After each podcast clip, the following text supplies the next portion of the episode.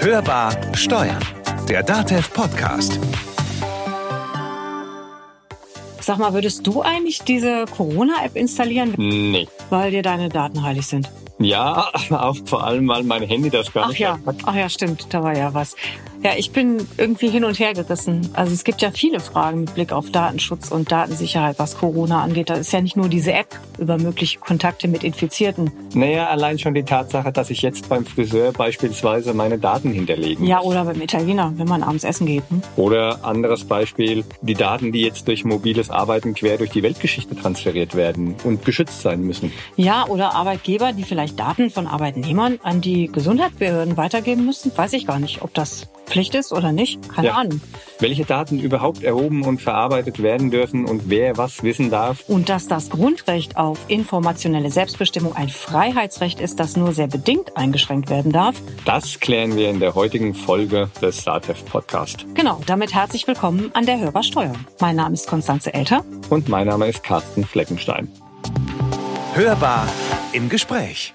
Bei uns an der Hörbar sind heute Michael Will, er ist Präsident des Bayerischen Landesamts für Datenschutzaufsicht und Padelun, seines Zeichens Gründungsvorstand von Digital Courage e.V. Der Verein engagiert sich seit mehr als 30 Jahren für Grundrechte, Datenschutz und eine lebenswerte Welt im digitalen Zeitalter.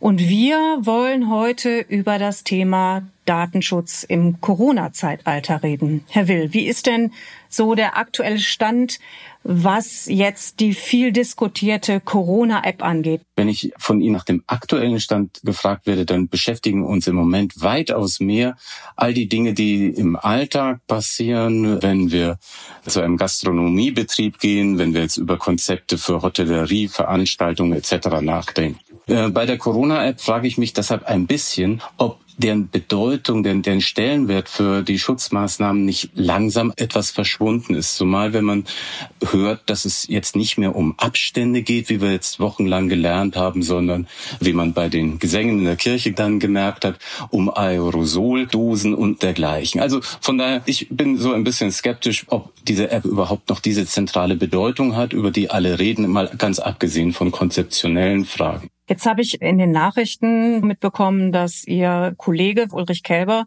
auch schon kritisiert hat, dass es im Grunde genommen eigentlich nicht schnell genug eingeführt worden ist und dass jetzt auch das Vertrauen in diese App dadurch ein bisschen beschädigt ist. Teilen Sie diese Auffassung? Ich nehme das ähnlich wahr. Ich bin mir nicht sicher, ob hier jetzt die Datenschutzseite so beteiligt ist oder ob nicht vielmehr nur ja auch, auch manche in der Politik, die dann große Erwartungen in so eine App-Nutzung gesetzt haben, vielleicht ein bisschen die Grundanliegen und die Grundbedingungen dieses App-Konzepts konterkariert haben. Am Ende geht es ja um eine freiwillige Nutzung, die jeder Einzelne von Beginn an mit immer wieder eigens zu bewerten hat.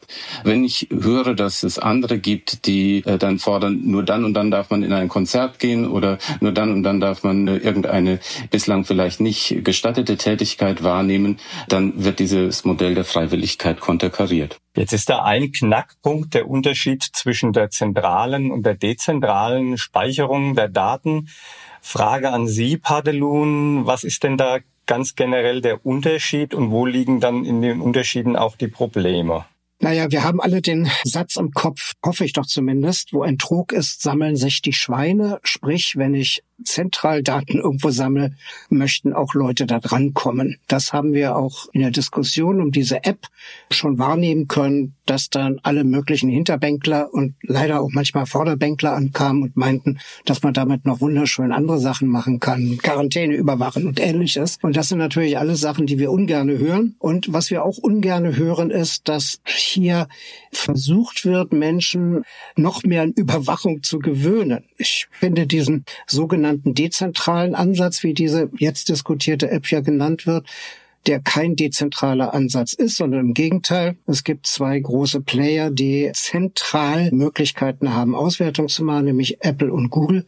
Ich finde das ziemlich schwierig, dass das jetzt also zum Teil auch von Leuten aus meinem Umfeld als positiv beklatscht wird. Auf der anderen Seite kann man natürlich überlegen, ob es für diesen Fall für diese Virus-Pandemiebekämpfung oder einer gewissen Form von Absicherung auch mal legitim sei. Also damit sozusagen überhaupt erst sowas eingeführt wird wie Überwachung macht uns sicher. Und das ist ein Narrativ, was einfach falsch ist. Das stimmt nicht. Überwachung macht uns nie sicher, sondern letztendlich an irgendeiner anderen Stelle wird es uns immer riesig verunsichern. Und das ist völlig egal, ob ich das App-Konzept dezentral oder zentral nenne. Abgesehen davon, dass auch von kundigen Stellen wirklich bezweifelt wird, dass eine App überhaupt in irgendeiner Art und Weise nützlich sein kann. Sie haben gerade ein spann oder mehrere spannende Punkte angesprochen. Äh, und zwar zum einen sagten Sie eingangs, ja, das wird ja zum Teil auch in meinem Umfeld beklatscht. Was kommt denn bei Ihrem Verein an, also als Reaktion auf diese Diskussion um eine App? Ja, wir haben uns schon sehr früh mit dieser App beschäftigt. Wir haben dazu Statements auf unsere Webseite getan und wir haben zwei Arten von Reaktionen. Leuten, die uns die Hand dafür schütteln und sagen, vielen Dank, dass ihr da mal was Vernünftiges geschrieben habt. Und dann gibt es auch die Reaktion von Leuten, die eben wirklich einfach gläubig sind, technikgläubig sind und glauben, wir wären jetzt die, die dafür sorgen, dass die Menschheit ausgerottet wird, weil wir diese App im weitesten Sinne, wie es irgendwie nur geht, auch einfach in Frage stellen. Ich selber wäre von dem, was äh, diese App leisten soll, wahrscheinlich sogar einer derjenigen, die wirklich zum Zielpublikum gehören, die sich, wenn sie sich nicht so tief damit auskennen würden, auch überlegen würden, ach, das wäre doch ganz schön, weil ich fahre viel Zug zum Beispiel oder müsste viel Zug fahren, hab mir aber aufgrund meiner Kompetenz auch eben überlegt, dass die ziemlich also dass diese App auch gar nicht funktionieren kann mit den technischen Beschränkungen und sonst was und dass es andere Sachen braucht, sich entsprechend zu schützen, als eben so eine App.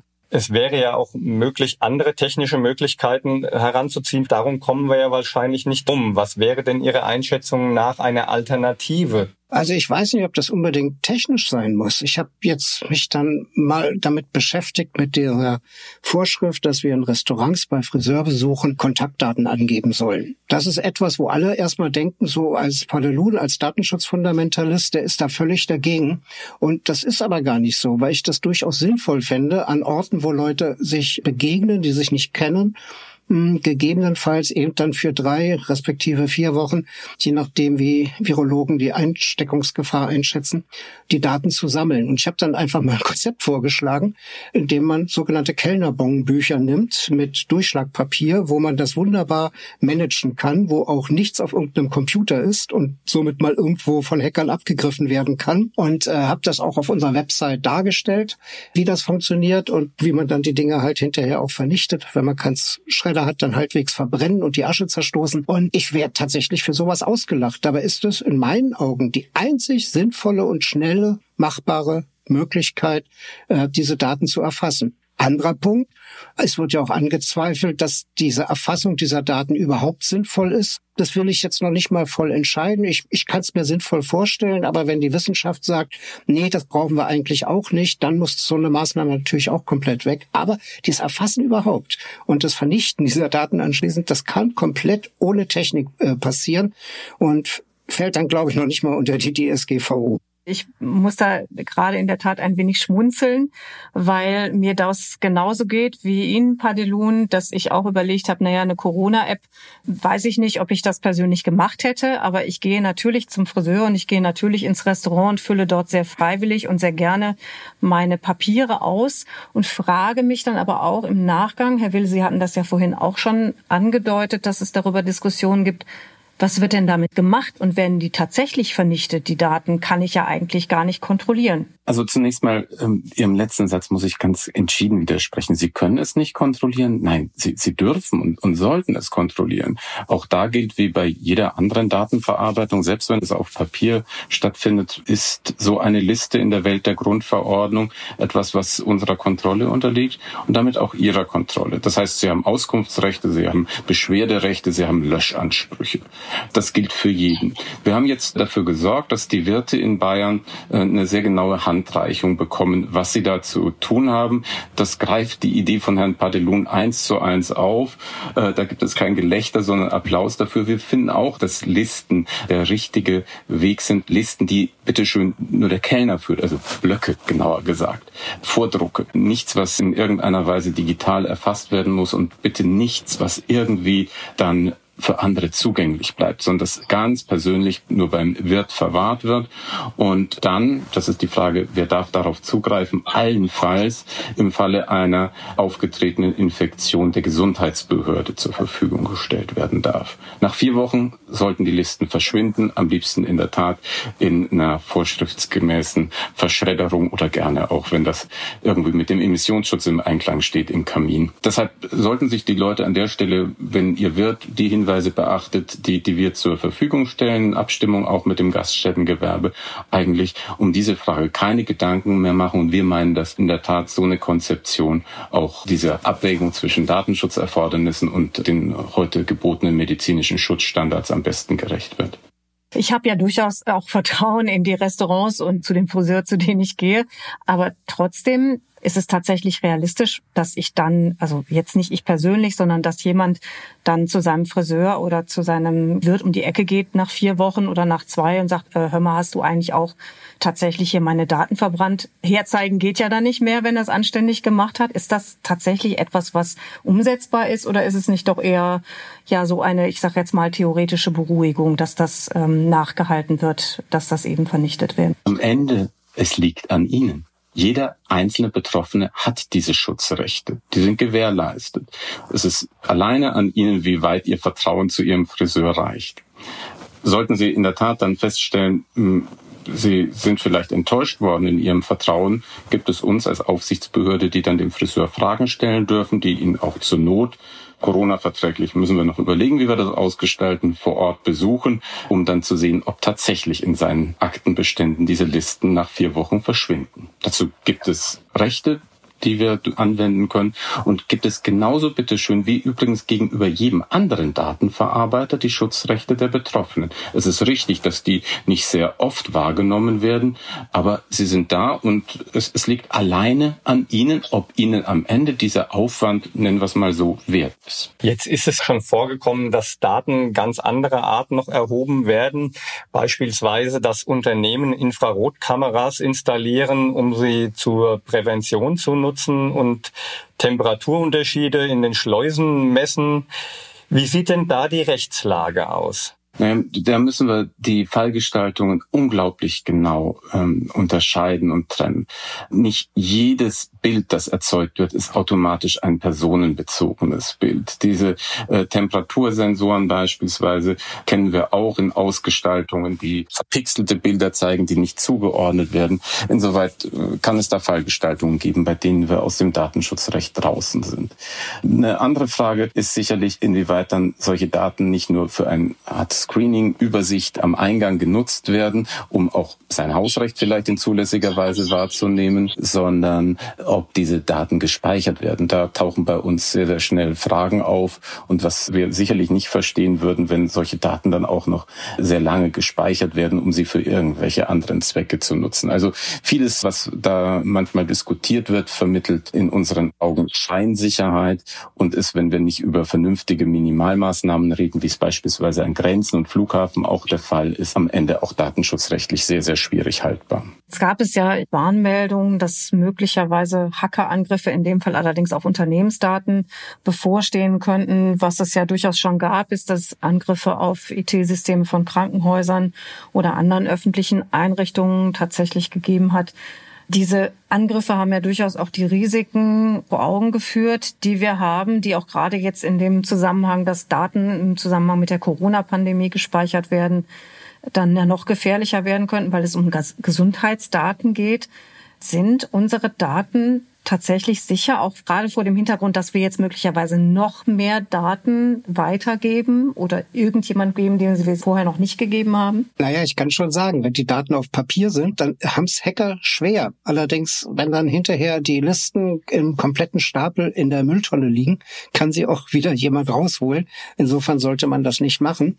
Und was ich mir hier wünschen würde, ist eine bessere Vorgabe, also das bessere Anleitung für die Unternehmen, wie sie das eigentlich durchziehen sollen. Das wissen die nämlich alle nicht. Die meisten legen da eine Liste hin. Das heißt, ich gehe in ein Restaurant und sehe, dass prominenter XY da auch sitzt und der möchte das sicherlich nicht, dass ich das weiß. Und äh, da fehlt einfach die, wirklich eine gute Anleitung. Ich habe jetzt mir mal den Bogen von Ihnen, Herrn Will, äh, gerade angeschaut der ist mir viel zu umfangreich, da steht viel zu viel drauf, da sind die Leute auch völlig überfordert. Da brauchen wir, also der ist toll, dass es ihn gibt, ne, das auf jeden Fall. Aber ich glaube, dass wir da ganz häufig als Datenschutzmenschen versäumen, den Menschen auch vielleicht nicht dann ganz wissenschaftlich und juristisch gerichtsfeste Informationen geben dürfen, sondern ihnen auch eine Variante geben müssen, die halt praktikabel ist, wo dann meinetwegen ein Sternchen steht, Näheres finden Sie da und können Sie da und dort einsehen. Aber diese Überinformation, die wir oft mitgeben und wo auch die Datenschutzgrundverordnung sagt, dass die eigentlich gar nicht sein darf, da müssen wir alle noch mehr lernen und Vielleicht jetzt mal noch so ein kleiner böser Rundumschlag. Wir haben in Deutschland zwar ein sehr hohes Datenschutzniveau und denken da schon häufig dran, aber letztendlich gehen doch die meisten noch sehr, sehr hemdsärmlich damit um und die entsprechenden Stellen lassen oft Bürgerinnen und Bürger mit einfachen Informationen recht alleine. Und nicht alles können wir von Digital Courage auffangen, aber wir merken, wenn wir dann entsprechende Anleitungen geben, wie dankbar die Leute auch dafür sind. Und eigentlich würden wir uns wünschen, dass wir uns mehr um die positiven Seiten von Vernetzung kümmern können. Also wir sind gar kein Datenschutzverein, wie die meisten Leute glauben, sondern ähm, sind da nur eine Lücke gesprungen, die wir festgestellt haben, die, wenn sie nicht wirklich gut gefüllt wird, unsere Gesellschaft quasi gegen die Wand fährt. Also wir wünschen uns da mehr von Ministerien, Regierungen und auch den Datenschutzbeauftragten der Länder und des Bundes dass da mehr praktikable Informationen für die Menschen zur Verfügung stehen, und zwar auch dann, wenn sie sie brauchen. Das ist so mein Appell. Sie sprechen es an, vielleicht auch ein paar Hilfestellungen für die Bürger, aber vielleicht auch ein paar Hilfestellungen für Arbeitgeber. Kommen wir doch mal zu dem Punkt, was ist eigentlich in Firmen zulässig, was ist unzulässig? Herr Will, vielleicht mal die Frage an Sie. Dürfen Arbeitgeber aktuelle private Handynummern oder irgendwelche Kontaktdaten der Belegschaft erheben, um eben den Betrieb zu schließen oder kurzfristig zu warnen oder reagieren zu können? Das galt schon vor Corona. Der Arbeitgeber hat ein Direktionsrecht. Er kann Ihnen damit sagen, in bestimmten Grenzen, wann und wo Sie Ihre Arbeit beginnen müssen. Und das bedingt nun mal, dass der Arbeitgeber auch wissen muss, wohin er solche Nachrichten senden muss. Deshalb ja, das ist zulässig. Dazu kann man sogar irgendwelche technischen Hilfestellungen, es ist ja im Zeitalter der Messenger-Dienste etwas nicht Unübliches, nutzen, um das in der Fläche, in einer größeren Belegschaft zu verbreiten. Darüber mache ich mir keine datenschutzrechtlichen Sorgen. Das ist begründbar dass die Daten dann aber natürlich auch nur diesem Zweck des Arbeitsverhältnisses, der, der Durchführung unterliegen, das muss selbstverständlich sein. Aber da glaube ich auch, dass unsere Arbeitgeber da hinreichend sensibel dafür sind. Sie sagten, darüber machen Sie sich nicht so viel Sorgen oder keine Sorgen. Gibt es denn Punkte, gerade mit Blick auf die Datenerhebung von Arbeitgebern in diesen Zeiten, wo Sie sich vielleicht eher Sorgen machen? Ich mache mir dann Sorgen, wenn der Arbeitgeber so ein bisschen seine Rollen vermengt. Der Arbeitgeber ist ohne Frage auch in Zeiten von Corona natürlich verantwortlich für die Gesundheit seiner Mitarbeiter, für Gesundheitsfürsorge und damit auch für manche Fragen. Bitte kommt niemand, nehmen wir wieder das Corona-Beispiel, der jetzt eine aktuelle Symptome Symptomatik hat in, in meinem Betrieb. Dazu muss er aber bitte nicht eine Anamnese erheben, wie sie sonst der Arzt in, in seiner Praxis erhebt, sondern es genügt, wenn er seine Beschäftigten darauf hinweist. Da haben wir immer wieder etwas übergreifende Ideen gesehen. Da werden wir auch sicherlich im Laufe der Zeit ein bisschen noch genauer hinsehen müssen, dass da nicht irgendwelche sehr überfürsorglichen Praktiken in den Betrieben jetzt in den letzten Wochen etabliert wurden. Ansonsten sind wir jetzt im Arbeitsrecht immer wieder nicht mit Übergriffen befasst befasst, sondern einfach mit Unsicherheiten, weil natürlich gerade die neuen Schutzvorgaben der Medizin die Arbeitgeber vor neue Aufgaben stellen, die sie bisher nicht gewohnt waren zu erledigen. An der Stelle muss ich aus der Datenschutzperspektive ein bisschen klar machen, da herrscht ein Primat der Medizin. Die Mediziner sagen uns im Moment, genauso wie gegenüber der Politik, was denn gerade geboten, was im Datenschutzsinne erforderlich ist. Das müssen wir immer wieder in einem Diskurs klären und dieser Diskurs kann natürlich auch für den Arbeitgeber immer wieder zu neuen Lernerfahrungen, zu neuen Anforderungen führen, wie beispielsweise eben die Gewährleistung von Mindestabständen und dergleichen. Dürfen dann Arbeitgeber auch nach Aufforderung durch die Gesundheitsbehörden Daten über Erkrankte oder Beschäftigte mit Aufenthalt in Risikogebieten an die Behörden übermitteln? Weil Sie haben es ja eben angesprochen, wir haben so ein bisschen das Diktat der Medizin. An der Stelle kommen mehrere Rechtsbereiche zusammen, die vielleicht aber auch am Ende den Arbeitgeber schützen. Die erste Frage ist doch, darf eine Gesundheitsbehörde überhaupt Daten bei einem anderen als dem Betroffenen erheben. Wenn das beispielsweise, weil es am effektivsten ist, weil sie so am schnellsten zu einer Aufklärung kommt, tatsächlich so sein sollte, dann ist der Arbeitgeber nicht nur berechtigt, sondern verpflichtet, einer solchen für ihn ja als staatliches Handeln auftretenden Anordnung nachzukommen. Das schützt ihn dann in gewisser Weise auch vor weiteren Fragen seiner Mitarbeiter. Die Grundfrage bleibt allerdings, wieso hat er solche Daten, was hat ihn dazu berechtigt. Das kann in dem einen Fall sein, weil er weiß, ich habe eine Dienstreise in ein Risikogebiet, nehmen wir den Fall aus China, der im Süden vielleicht so ein bisschen den Anfang von Corona markiert hat. Wir haben diese Daten aus dienstlichen Gründen, aber er sollte nicht seine Rolle verwechseln. Er muss diese nicht auf Vorrat für irgendeine mal in ferner Zukunft möglicherweise drohende Anfrage des Gesundheitsamts erheben. Das muss man bitte klar trennen. Sie sagten ja gerade, die Medizin oder die Mediziner sagen uns gerade, was zu tun ist. Ist da nicht auch schon ein Grundkonflikt gegeben, der sich ja zurzeit in vielen politischen Debatten widerspiegelt, was den Shutdown angeht, die Länge des Shutdowns, was Lockerungen angeht und eben auch was die, was den Datenschutz und die Datensicherheit angeht. Denn es wird ja hin und wieder durchaus mal gefordert, na ja, es ist doch jetzt wichtiger, die Pandemie zu bekämpfen, als auf äh, solche äh, Grundrechte, die vielleicht mal äh, jetzt gerade nicht so wichtig sind, zu achten. Bei Grundrechte habe ich sofort gezuckt und selbstverständlich gibt es einen Grund, warum wir ein Grundgesetz haben, warum wir Grundrechte haben. Und ich möchte noch mal daran erinnern, dass das Grundgesetz nicht in einer Zeit der Schönheit und Harmonie geschrieben wurde oder erarbeitet wurde, muss man sagen, sondern nach einem verheerenden Krieg unter dem Eindruck eines verbrecherischen Regimes und auch dem Eindruck, dass die Bevölkerung dabei zu einem ganz großen Teil mitgemacht oder zugeschaut haben und in einer Zeit der Nachkriegswirren, als die Kriminalitätsrate immens hoch war, wo traumatisierte Menschen morden und plündern durchs Land noch zogen, unsicher und, und bedrohend war. Und der erste Satz da drin ist, die Würde des Menschen ist unantastbar. Und das Gesetz hat außerdem vor allen Dingen das Wort Freiheit im Sinn, während das Sicherheit, äh, glaube ich, kaum drin steht. Und das zeigt nochmal, wie wichtig die Menschen, die damals richtig gelernt haben, wie schlimm das ist unter, unter solchen Verbrechern, die aus irgendwelchen Gründen meinen, andere drangsalieren zu dürfen, erlebt haben, wie wichtig ihnen diese Freiheit war. Und das sagt auch heute, dass die Grundrechte weiter über der Pandemiebekämpfung stehen als umgekehrt. Und das müssen wir uns immer wieder sagen, auch bei allen Diskursen, die ich mitbekommen habe zu Vorratsdatenspeicherung, weiß der Teufel diesem ganzen sinnlosen Zeug, was immer wieder Politikerinnen und Politiker fordern, die immer wieder sagen, das Grundgesetz ist viel zu stark, da muss man gegen angehen und das ist einfach falsch und das ist, ich möchte auch mal sagen, dumm obwohl es oft auch von klugen Leuten gesagt wird. Aber es ist dumm, sowas zu fordern oder darzustellen. Die Grundrechte stehen über allem. Das wäre jetzt fast schon ein tolles Schlusswort gewesen, aber Herr Will, wir haben noch ein paar Fragen und Sie wollten, glaube ich, sowieso auch zu diesem Aspekt noch gerne kurz was sagen. Es widerstrebt einem fast diesen sehr klaren Worten noch was anzufügen, aber es, es ist kein Widerspruch am Ende. Was mir fehlt, ist einfach nur eine andere Ebene der Analyse, ist tatsächlich dann der Befund, der zeigen würde, unsere Grundrechte sind nicht tauglich, sie müssen über Bord geworfen werden, um dann am Ende dieser Pandemie entgegenzutreten. Das fehlt mir. Mir fehlt es insbesondere im Bereich des Datenschutzes. Hier kann ich an keiner Stelle erkennen, dass es für das, was wirklich dann nötig und, und nachvollziehbar war, ein datenschutzrechtliches Hemmnis gegeben hätte. Das gilt weder für den Staat und seine Maßnahmen, noch gilt es für einen Privaten, der sich selber und seinen Betrieb zu schützen hat.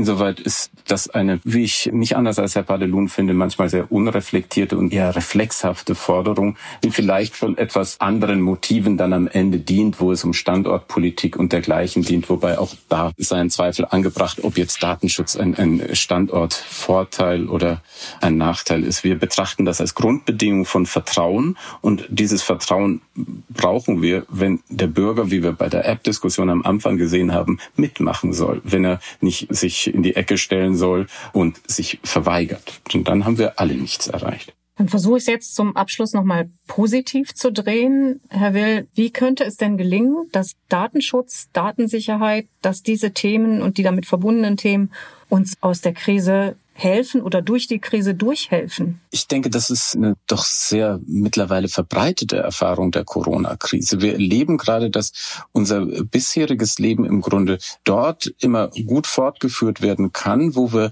die Vorteile der Digitalisierung, nehmen wir das Stichwort Homeoffice, nutzen können, wo wir mit unseren Kontakten im beruflichen wie im privaten über stabile und anders als bei uns jetzt vorhin auch leicht einzurichten Telekommunikations-, Videomöglichkeiten in Kontakt bleiben. All das ist verbunden mit Datenschutzfragen. Und an der Stelle kommen wir wieder zu Ihrem Anfangspunkt zurück. Kann ich meinem Friseur vertrauen, wenn ich meine Kontaktdaten dort hinterlassen habe? Kann ich meinem Wirt vertrauen? All diese Lösungen verlangen, dass wir uns an der Stelle sicher sein können, dass unsere Kommunikation, die Daten, die wir an der Stelle unvermeidbar preisgeben, dann am Ende auch bei uns bleiben, regulierbar, kontrollierbar bleiben und nicht in fremde Hände zu anderen Zwecken als die, die wir möchten, gelangen.